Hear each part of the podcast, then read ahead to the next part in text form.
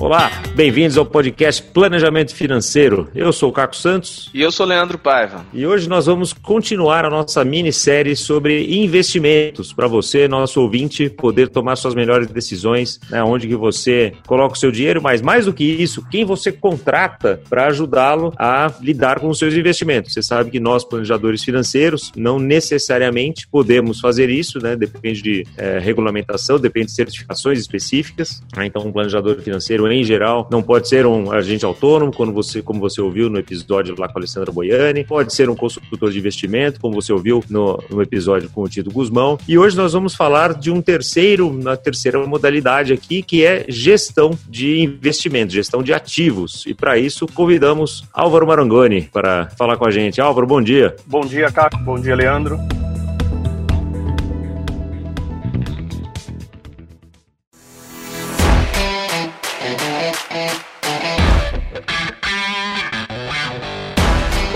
Universidade de São Francisco em economia, trabalhou 20 anos Goldman Sachs, Morgan Stanley, muitos anos em tesouraria, né, fazendo, fazendo trading, fazendo finanças estruturadas, lidando com, com hedge funds, tudo que é tudo que é moeda, é, papéis lá no, no, exterior e aqui no Brasil. E há sete anos ele é sócio fundador da Quadrante Investimentos, né, ele está à frente hoje da área comercial da Quadrante que é uma, enfim, gestora, também uma consultora de investimentos, mas hoje a gente vai aqui lidar com a parte de gestão, né, Álvaro? Que a gente, sim, a gente quer entender, talvez a primeira pergunta é para quem é a gestão de ativos? Né? A gente falou de agente autônomo, a gente falou de consultor de investimentos, mas para que tipo de investidor serve um gestor de ativos? Bom, pessoal, obrigado pela, pelo convite, pela participação e parabéns aí pela série. Eu tenho ouvido e acompanhado aí com vocês. Um, essa pergunta para que serve o, o, gestor de investimento. Uh, o nosso público-alvo é, são uh, famílias de alto patrimônio que procuram uma solução total para seus investimentos. E aqui são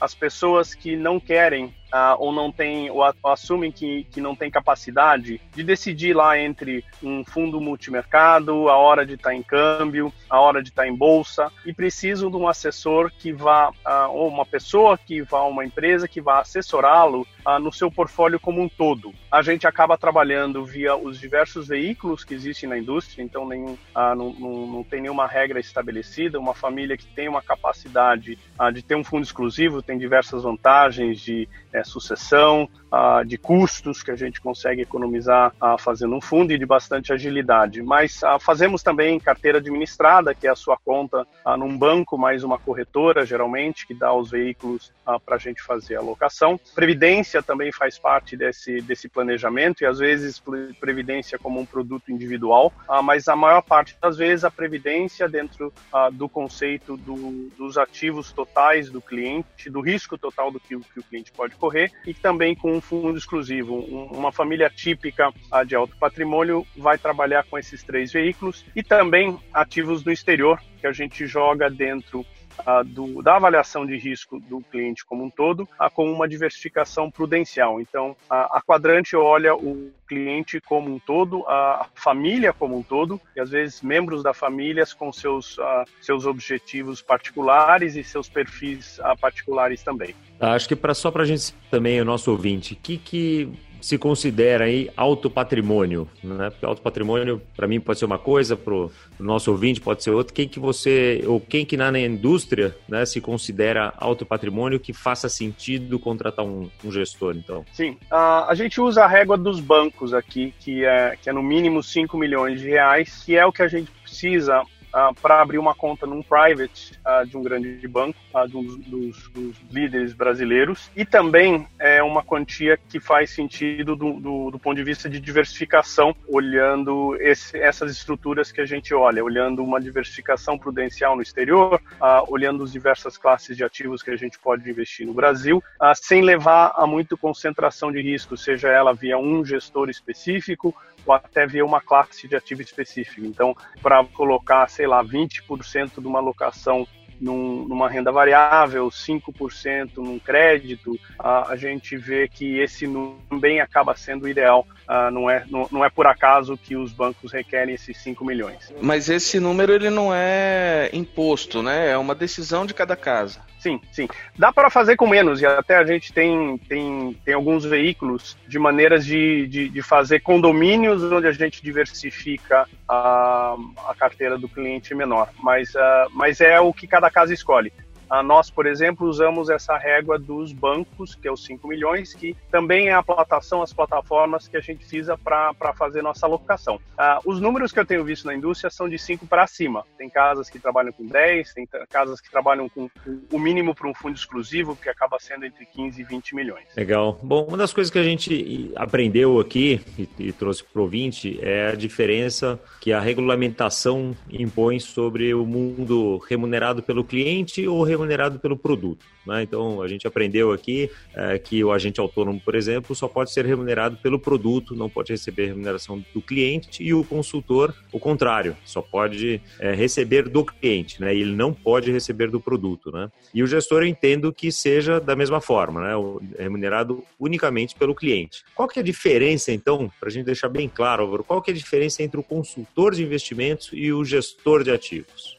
A gente foca muito nessa questão da, da remuneração. É, não tem certo ou errado, né? eu acho que tem é, cada investidor tem o seu, o seu modo de trabalho, suas necessidades uh, e a maneira que ele fica mais, mais confortável. Uh, na nossa visão, uh, a cobrança só do cliente é, dá mais transparência para o processo, então o cliente sabe quanto ele paga, sabe quanto ele me paga uh, e sabe quanto ele está pagando nos produtos que nós estamos colocando ou, ou recomendando na carteira do, do, cliente. E por nós nos alinharmos com o cliente nesse aspecto, nós vamos sempre querer otimizar uh, os produtos que estão dentro da carteira. Então, para que comprar um fundo de renda variável que, me, que eu tenho que pagar 2% para o gestor, se o nosso qual é simplesmente comprar bolsa, aí faz sentido comprar um dos diversos ETFs no mercado, aqui cobra aí faixa de 0,5%, alguns até 0,2% ou 0,3% ao ano. Aquele 1,8% que a gente economiza vira rentabilidade para o cliente, o que vai alimentar mais essa carteira, ela vai ajudar a crescer e aí o gestor cresce com o cliente, o ganho de patrimônio que o, que o cliente tem. Do nosso ponto de vista na Quadrante, a outra coisa que a gente acha bem, bem relevante é você estar tá do lado do cliente, evitar qualquer conflito que tenha entre o produto e o cliente. Então eu fico livre para resgatar daquele gestor uh, de renda variável a hora que eu acho que a renda variável não vai render mais. Eu fico livre para aplicar todo o dinheiro do meu cliente num CDB do Banco Bradesco, do Banco Itaú, como a gente fez no passado, do banco de primeira linha, uh, quando eu acho que vai vir um 2008 pela frente e a gente fez exatamente isso em 2008. Resgatamos todos os ativos de risco e fomos para renda fixa, ficamos lá quietinho. Isso não mudou a minha relação com o meu cliente, não mudou a minha remuneração, porque eu estou sendo remunerado para preservar o patrimônio do meu cliente, e a gente evitou de passar por, a, por pelo pior do que, do que tinha ah, naquela crise de 2008, e quando o mercado voltou a melhorar, ah, a gente também tinha liberdade, estava com uma, uma situação ah, de ter protegido o patrimônio e aí participar ah, da melhora do mercado. Então, ah, na nossa visão, esse alinhamento com o cliente, esse, evitando esse conflito entre o preço do produto e o preço do, o que eu ganho no produto o que eu ganho no cliente, uh, nos liberta aí para fazer um melhor trabalho e nos alinhar com o cliente. É uma das modalidades das diversas que tem no mercado. Eu acho que, como eu falei antes, não tem certo ou errado. Uh, tem a preferir cada um uh, e como cada um gosta de trabalhar. Então, mas tanto o consultor quanto o gestor trabalham nessa modalidade. Vocês da Quadrante, na verdade, têm as duas modalidades, pelo que eu entendo, né? Vocês fazem tanto consultoria quanto gestão, certo? E só queria entender e deixar muito claro qual que é a diferença entre um e outro. É, ela, ela, é, ela acaba sendo, no nosso caso, a gente acaba fazendo muito mais gestão do que consultoria. Consultoria, a, a consultoria, você, você renda uma, uma locação para o cliente, o cliente tem o direito de fazer ou não fazer. Na gestão, nós tomamos o, o, controle da assessoria e executamos, não só comunicamos o cliente, pegamos o ok do cliente, mas também também executamos e, e somos os gestores responsáveis pela carteira perante a CVM. Então nós respondemos para a CVM dentro de todas as regras da CVM com a certificação do CGA, a CPA 20 para o pessoal comercial e a gestão carrega ali um, um peso um pouco maior do que simplesmente dar uma consultoria paga para o cliente, onde o cliente vai e faz ou executa ou não a, a nossa recomendação. É meio que o médico que dá receita e o paciente vai lá e usa ou não o remédio. No nosso caso, a gente conduz a, a receita e a aplicação do remédio para o cliente e acompanha para ver se ele está melhorando ou não. Legal, bom, eu tinha, eu tinha na, na cabeça aqui a imagem do, do consultor ser um copiloto que, que vai falando ali para o piloto, que é o cliente, não, vai por aqui, vai por ali, né? sobe aqui, desce, evita aquela nuvem, é, e o gestor sendo alguém que está efetivamente no manche, né? É uma, boa, é uma boa apresentação. Sim, Legal. é uma boa representação. Em termos de, de resultado, faz diferença a, o volume de dinheiro que, que a pessoa tem? Por exemplo, se eu tenho 20 milhões ou se eu tenho 200 mil, eu consigo resultados em percentuais né, diferentes por ter mais dinheiro? ir fazendo uma gestão? O, o, retorno tem muito a ver com o risco, então a gente ajusta isso e, e tudo que a gente fala na quadrante, a gente é muito, muito cartesiano com isso, começa com o risco. O retorno é, pode ser até superior com 200 do que, do, do, que 20 milhões, 200 mil do que 20 milhões. Se o cidadão vai lá e investe tudo na bolsa e a bolsa sobe, ele está concentrado, ele está tomando mais risco, ele vai ter um retorno maior. Mas o 200 mil, ele não tem a capacidade de diversificação que alguém de 20 milhões tem ou de alguém de 200 milhões tem. Então, ah, ele vai depender mais de algumas classes de ativos específicas que a gente possa fazer lá. É, e, e, e, por que dessa, dessa questão? Né? Porque tem os mínimos. Então, uma emissão de debentures, uma emissão de debentures, ela vem com mínimos de 300 mil, às vezes até 500 mil reais. Então, a pessoa de 200 mil ou compra uma debenture só, se ela tiver uma emissão daquele tamanho, ou vai estar limitada nas emissões que ele pode comprar. Ah, tem valores mínimos para os fundos também. Então, tem fundo que tem um mínimo de 50 mil reais. Então, ah, essa pessoa lá investiu 50 mil reais num fundo, ah, talvez não seja um fundo que ah, com risco que ele possa suportar. então, aí a pessoa de 200 mil reais. Ou compra um fundo de fundos uh, que é a maneira até que a gente tem trabalhado esses, essas carteiras um pouco menores, onde aí esse fundo de fundos aloca diversos clientes, aloca lá 100 milhões de, de vários clientes de 100 mil, 50 mil, e aí com esses 20 milhões consegue fazer uma carteira mais diversificada, ou ele tem que fazer uma, uma subalocação, ou ele fica muito mais parado na renda fixa, com baixa rentabilidade e baixo risco, a com outro pedaço fica mais alocado uh, numa renda variável. Estou falando em extremos aqui, uh, mas numa renda variável, numa classe de ativo mais volátil, para tentar ganhar mais retorno. Então, o valor peca no, na capacidade de diversificação que o gestor pode fazer.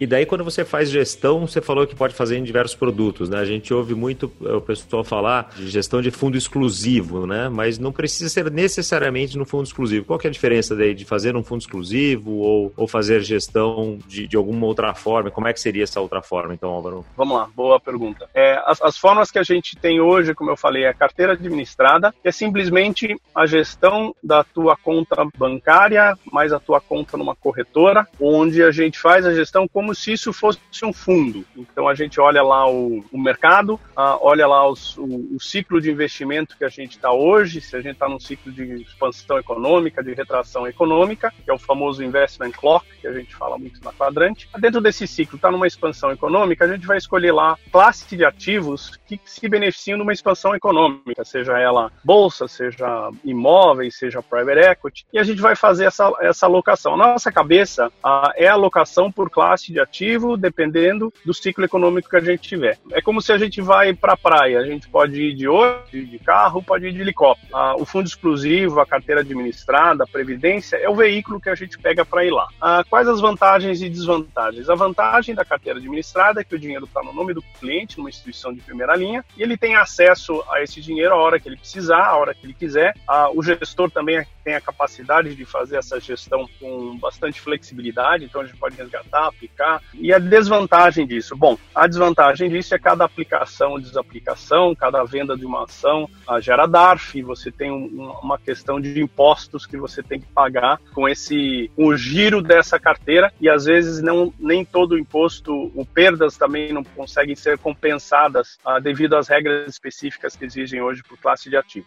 No fundo exclusivo, ah, você tem eh, ele é um fundo fechado principalmente, ah, você aplica um dinheiro lá que o cliente não vai precisar por um bom tempo. Esse fundo fechado que é, que é uma modalidade que é mais usada hoje, você difere todo o imposto dele, então o dinheiro fica lá fechado dentro de uma estrutura de, uma, de um fundo com custodiante, com administrador, com gestor, nesse caso o gestor sendo a quadrante, e a gente fica lá também mais livre para fazer essas aplicações e o imposto é pago só no, no, na época de resgate desse fundo, que é uma vez por ano. Então, se o cliente não precisa desse dinheiro, é um dinheiro de maior longo prazo, esse dinheiro vai crescendo lá dentro isento de imposto e só no momento de resgate você paga o imposto. Então, esse é a isenção fiscal. Ah, na questão história, você cria um fundo e você já pode criar os beneficiários desse fundo. Você pode é, dividir ah, as cotas entre membros da família ah, e já fazer sua divisão patrimonial ali. Então, ah, por que, que as pessoas fazem isso? Às vezes, em questão de TCMD,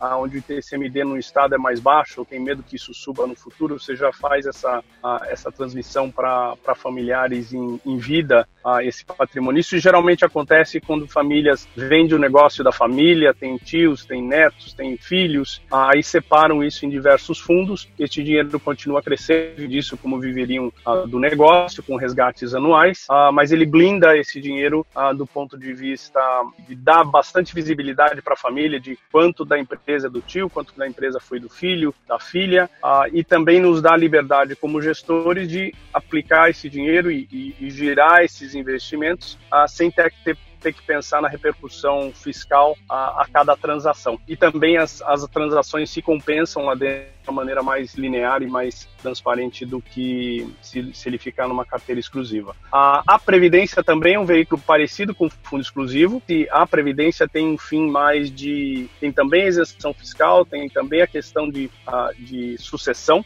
onde na Previdência você já nomeia os beneficiários da, na sua sucessão, e ele tem mais fins de aposentadoria, de um dinheiro de uma renda que você vai tirar lá na frente, como, como uma Previdência tradicional. Mas o veículo vai depender também do interesse do cliente. Se o cliente não sabe se ele pode travar o dinheiro por dois anos, três anos, fica numa carteira administrada, a gente faz a mesma gestão que a gente faria dentro de um fundo. Uh, se o cliente não quer trabalhar uma Previdência pensando na sucessão, ele também fica na carteira administrada. Se o cliente também tem disponibilidades para trabalhar dentro de todos esses veículos, aí tem, ele pode usufruir de, das diversas vantagens que eles oferecem. A carteira administrada, numa carteira que tem um fundo exclusivo, uma previdência, acaba sendo a liquidez da, da família, a liquidez do cliente e o, o percentual da carteira com menor risco. Você vê, né, ouvinte? Só para relembrar aqui, interessante tudo isso que o, que o Álvaro comentou. A gente lá no episódio 15, lá na primeira temporada, quando a gente entrevistou o Mario Walk falando de sucessão, né? Ele, a gente trouxe isso de, de, fundo exclusivo, etc. Você vê como os assuntos têm um impacto ao outro, né? Não pode pensar no planejamento financeiro só com um único viés, só de rentabilidade, só de custos tal. Uma coisa afeta a outra. Então você quer fazer, né? Se é uma família de alto patrimônio que, que tem a condição então de fazer um, um fundo exclusivo, pode ter inclusive uma questão sucessória importante aí para ser tratada. Muito legal a tua resposta, Álvaro. Acho que só faltou um ponto aqui acho que é importante do, do fundo exclusivo, que são custos, né? Por isso que não, nem todo mundo faz o fundo exclusivo, né?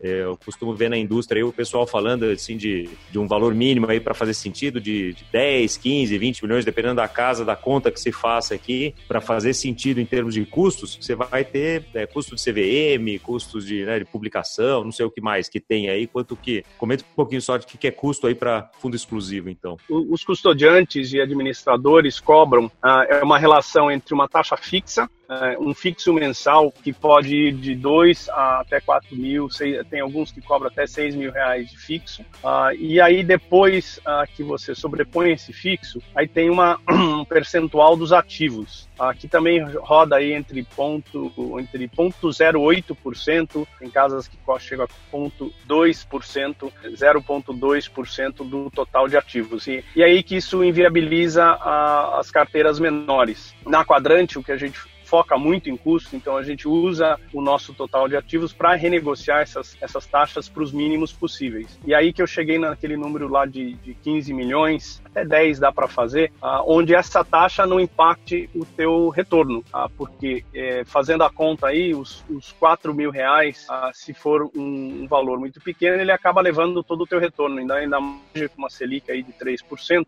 a gente não tem muito espaço para pagar muito nesses fundos. Então, a ideia é chegar com o mínimo onde você vai só aquele percentual de 0,08%, que acaba não fazendo diferença ou fazendo pouca diferença na, na, na relação de custo geral. Ah, e o muito importante no custo, e, e, algo que é muito pouco falado na indústria, ah, onde as pessoas olham muito para o retorno, ah, mas o retorno só vem em função de risco. Então, quanto maior o custo que você tem que pagar para a indústria, seja ele para o gestor, seja ele para o custodiante, o administrador, ah, é a barreira que você tem que se sobrepor para sobrar alguma coisa para o cliente. Então, ah, se você está pagando 1% dentro dessa, ah, para a indústria financeira, para você ganhar 3%, o teu fundo tem que render 4%. Para ele render 4%, você tem que ter ativos de maior volatilidade ou maior risco. Ah, agora, se a tua barreira é meio cento, ah, aí você não precisa tomar tanto risco para obter aqueles 3% excedente. Ah, então, é, esse, esse eu acho que é um, uma das coisas onde a gente coloca muito uma lupa, porque acaba facilitando muito mais a vida do cliente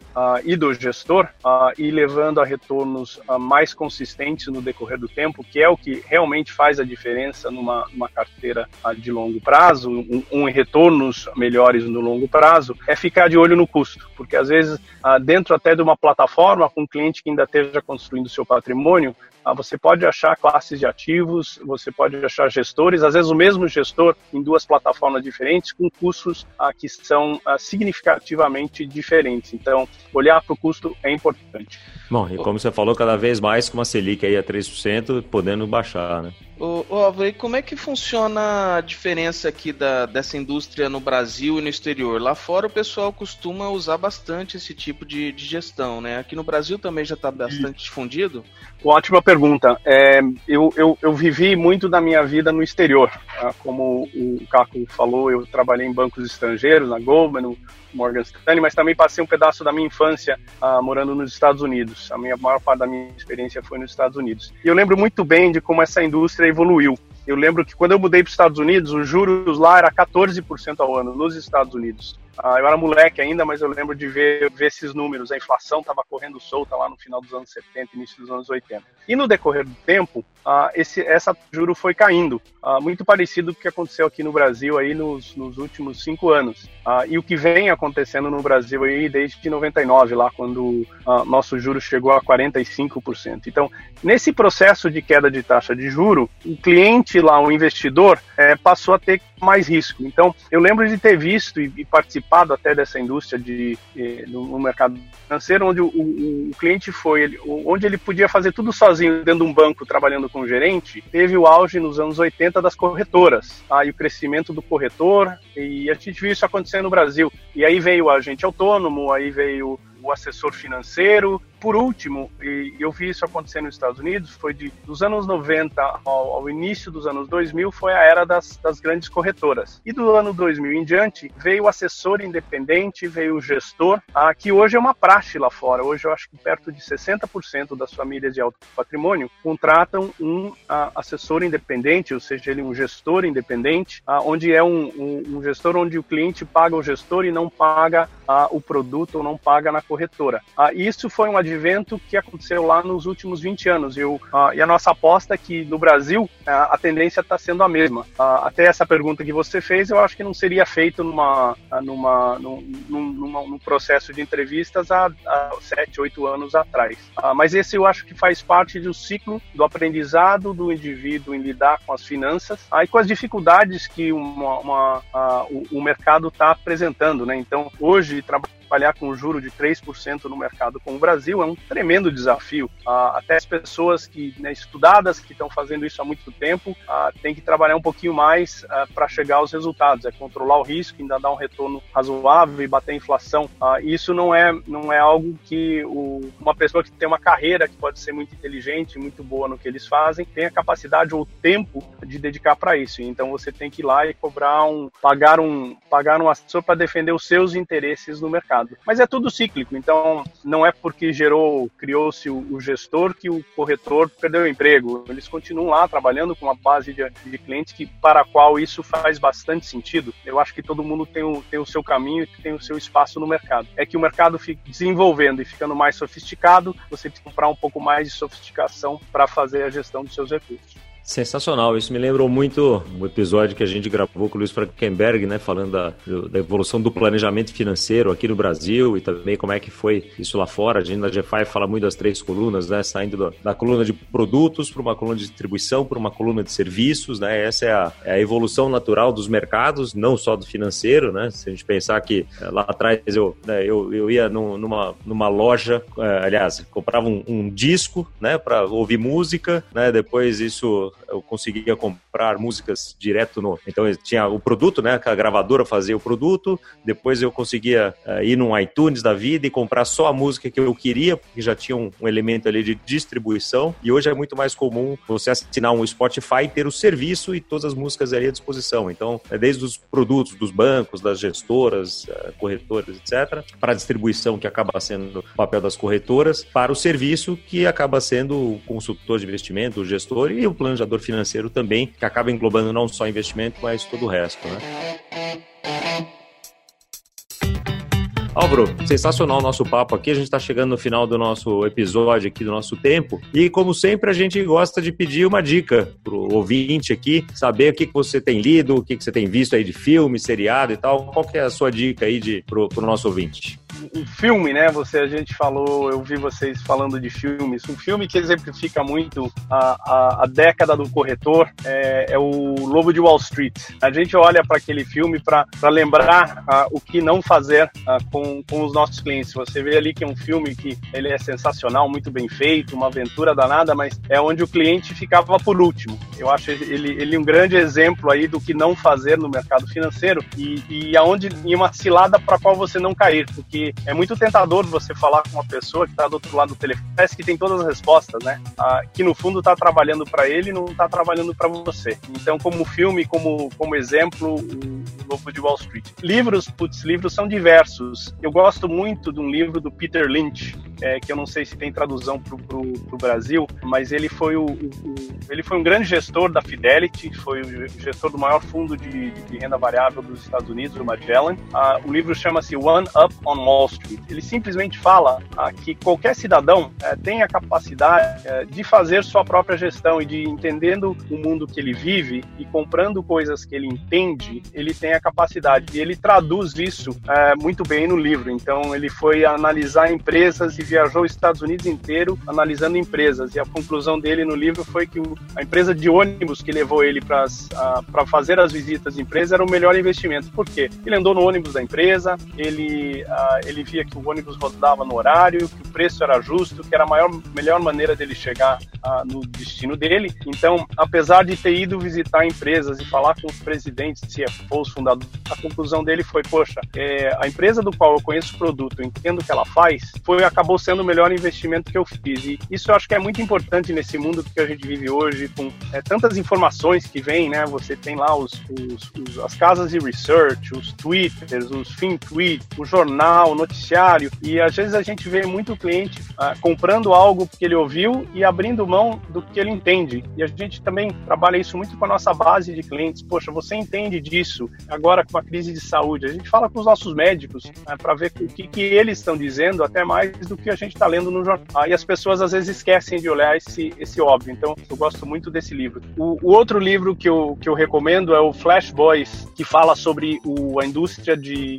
o mercado financeiro, a indústria de trading, ah, pelo ponto de vista tecnológico ah, e o que a capacidade que algumas casas têm ah, de usar a tecnologia para operar os mercados. Então, ah, tem muita gente que fala, poxa, o mercado é um negócio combinado, é um negócio manipulado. É, não necessariamente, mas é, é, existe muito mais do que a gente vê é, dentro dos, dos mercados, ah, e o Flash Boys ele, ele, ele fala muito, muito disso, é importante e a gente acha e a gente vê como uma parte importante do mercado daqui para frente, é o uso da inteligência artificial que nos dá capacidades que o ser humano às vezes não, não consegue. Ah, e, e, nos ajuda até a levar uma relação de risco-retorno ah, que tendo uma pessoa lá administrando o dia a dia, às vezes caem algumas ciladas aí que a maquininha consegue evitar. Ah, nós temos levado cada vez mais a participação de fundos quantitativos, por exemplo, dentro das nossas alocações, ah, porque eles oferecem é, uma boa relação de, de risco, protegem bastante nas quedas. Ah, então, Flash Boys é um dos, um dos livros que eu recomendaria e One Up on Wall Street do Peter Lynch é, seria o segundo. Fantástico, muito bom. Óvaro, obrigado aí pela, pela sua disposição aí para ajudar a gente nessa, nessa série. Ficou bastante didático aí que você falou. Espero que você, ouvinte, tenha esteja começando a entender bem as diferenças aí entre cada tipo né, de, de, de gestão de, de, de investimento para você poder decidir qual que é o seu melhor. E fica o convite para você continuar ouvindo a gente. Semana que vem tem mais. Vamos falar com um ex-gerente de banco para falar como é que funcionava isso no banco e daí para fechar a série, nós temos uma surpresa especial para você, para fechar essa minissérie aí num quinto episódio, tá bom? Mas, Álvaro, muito obrigado de novo. Ouvinte, obrigado pela tua audiência, obrigado por, por divulgar a gente por aí para os seus amigos, né? É, colocar aqui sempre a gente para ouvir toda segunda-feira de manhã, ou quando quer que você, ou o episódio do podcast Planejamento Financeiro, a gente faz isso aqui com muito carinho para você. Obrigado e até semana que vem.